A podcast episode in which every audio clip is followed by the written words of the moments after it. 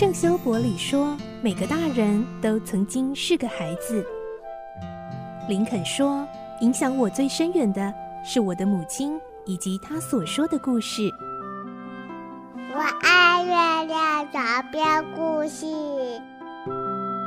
晚安，月亮床边故事。小青姐姐邀请每一位大孩子、小孩子一起听故事，不管多忙，也要和你一起听故事。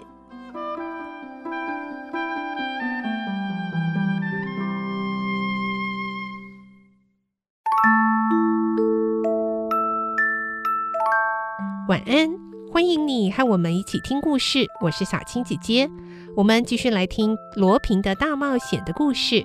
今天是十二集，我们会听到维克多为了要追查公爵夫人的真面目，伪装成一名亿万富翁，住进了公爵夫人所住的饭店。来听今天的故事。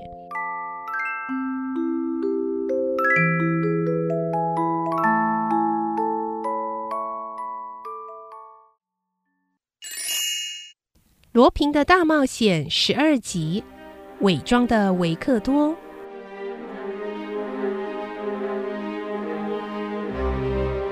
过了两天，维克多刑警化妆成高贵的绅士，住进康宾大饭店。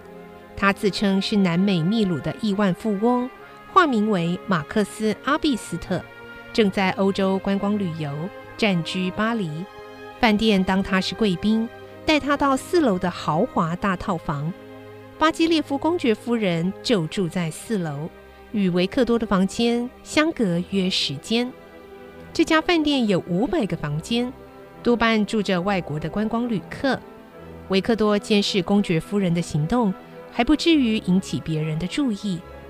饭店的人说的没错，公爵夫人寸步不离饭店，没有人来拜访她，也没有寄给她的邮件。他只用桌上的电话和外界联络，维克多也是用桌上的电话悄悄地联络拉莫纳刑警。只有在饭店豪华的大餐厅里才能见到公爵夫人。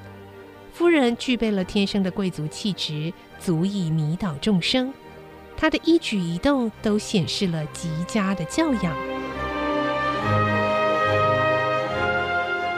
最初在餐厅里见到夫人的时候，维克多心里这么想着：如此高雅的贵夫人，怎么可能是怪盗罗平的情人呢？夫人继承了巴基列夫公爵家在欧洲的庞大财产，怎么会为了偷九十万法郎的国防债券，连续杀害两个人呢？那双带着价值连城钻戒的白嫩双手，能勒死爱丽丝吗？维克多实在很怀疑。他只能小心地监视着夫人。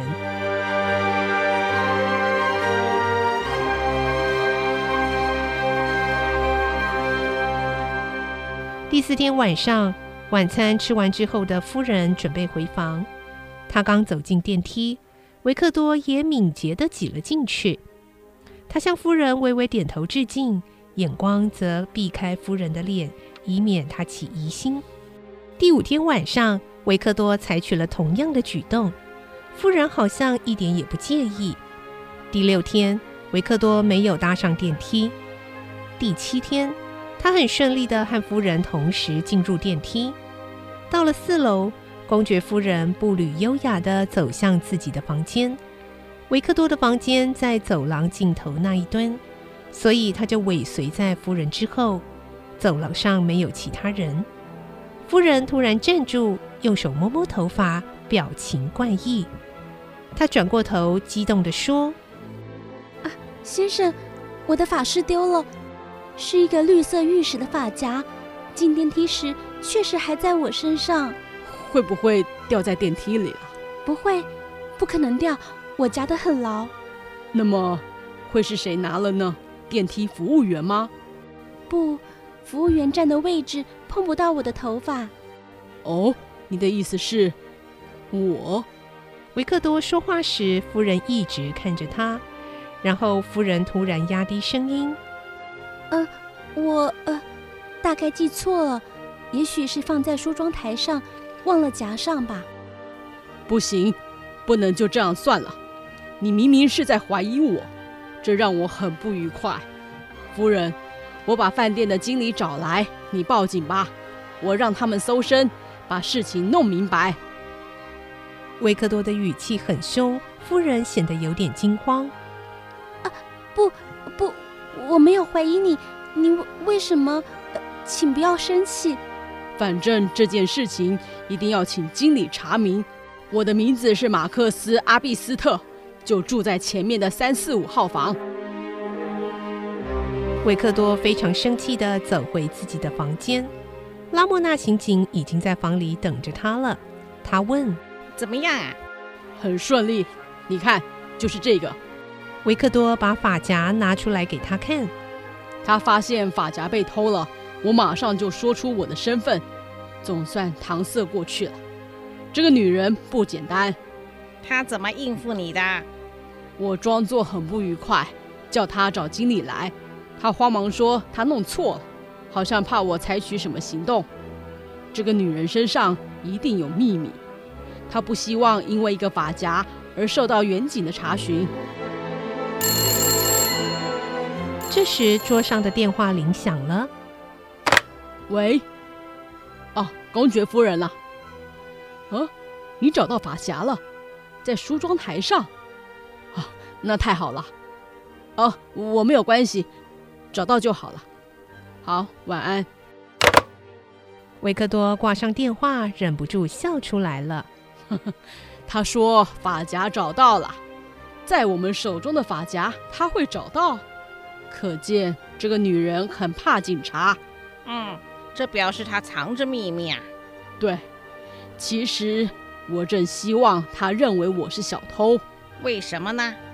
我相信公爵夫人就是罗平的情人，只要她把我当成小偷，就不会对我起戒心，我才有机会接近她。”最后，她可能还会把我介绍给罗平，会这么顺利吗？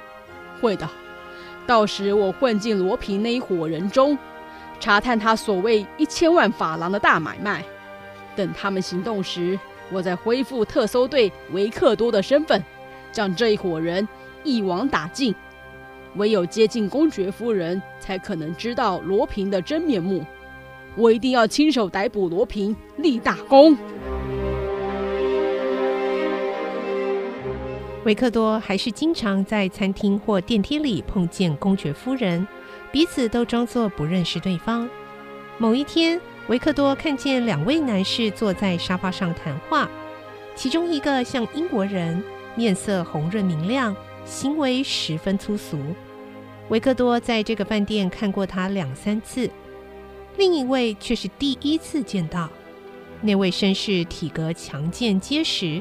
谈吐举止轻松愉快，开朗的笑脸十分吸引人。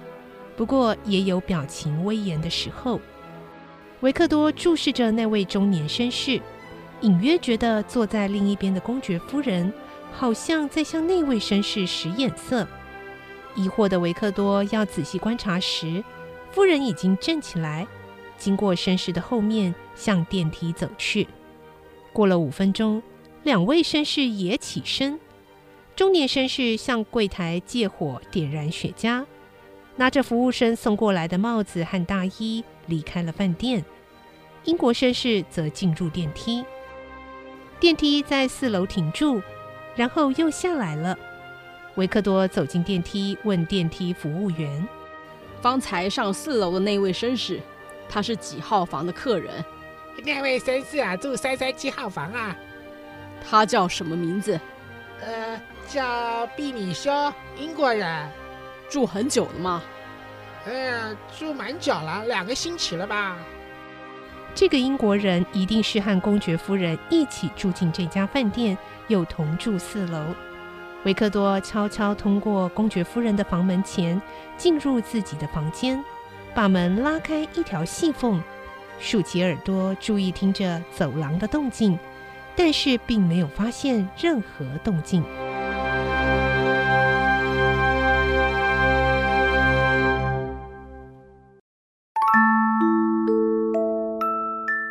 今天的故事就听到这里了，下个星期再继续来听罗平的大冒险的故事。